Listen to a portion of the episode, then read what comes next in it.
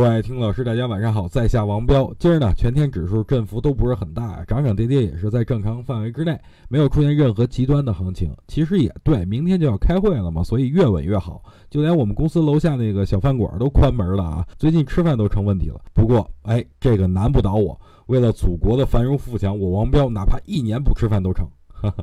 不过再次提醒各位啊，会议期间维稳这是没问题的，但是。会后稳不稳，那谁都不好说了，对吧？所以现在仓位还是比较重的，就趁最近维稳减减仓吧。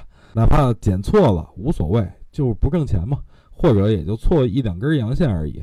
但如果减对了，最起码你手里还有钱，跌了以后你还能补仓，对不对？好了，最后再说一下关于本次十九大研报这事儿啊。今天很多网友都在问，啊，怎么才能获得本次财富公益研究院的这个研报？首先，时间要等到十九大以后。其次呢，要等我们研究院写完以后哈，所以各位要耐心的等一等。如果研报出来，我会第一时间通知各位的。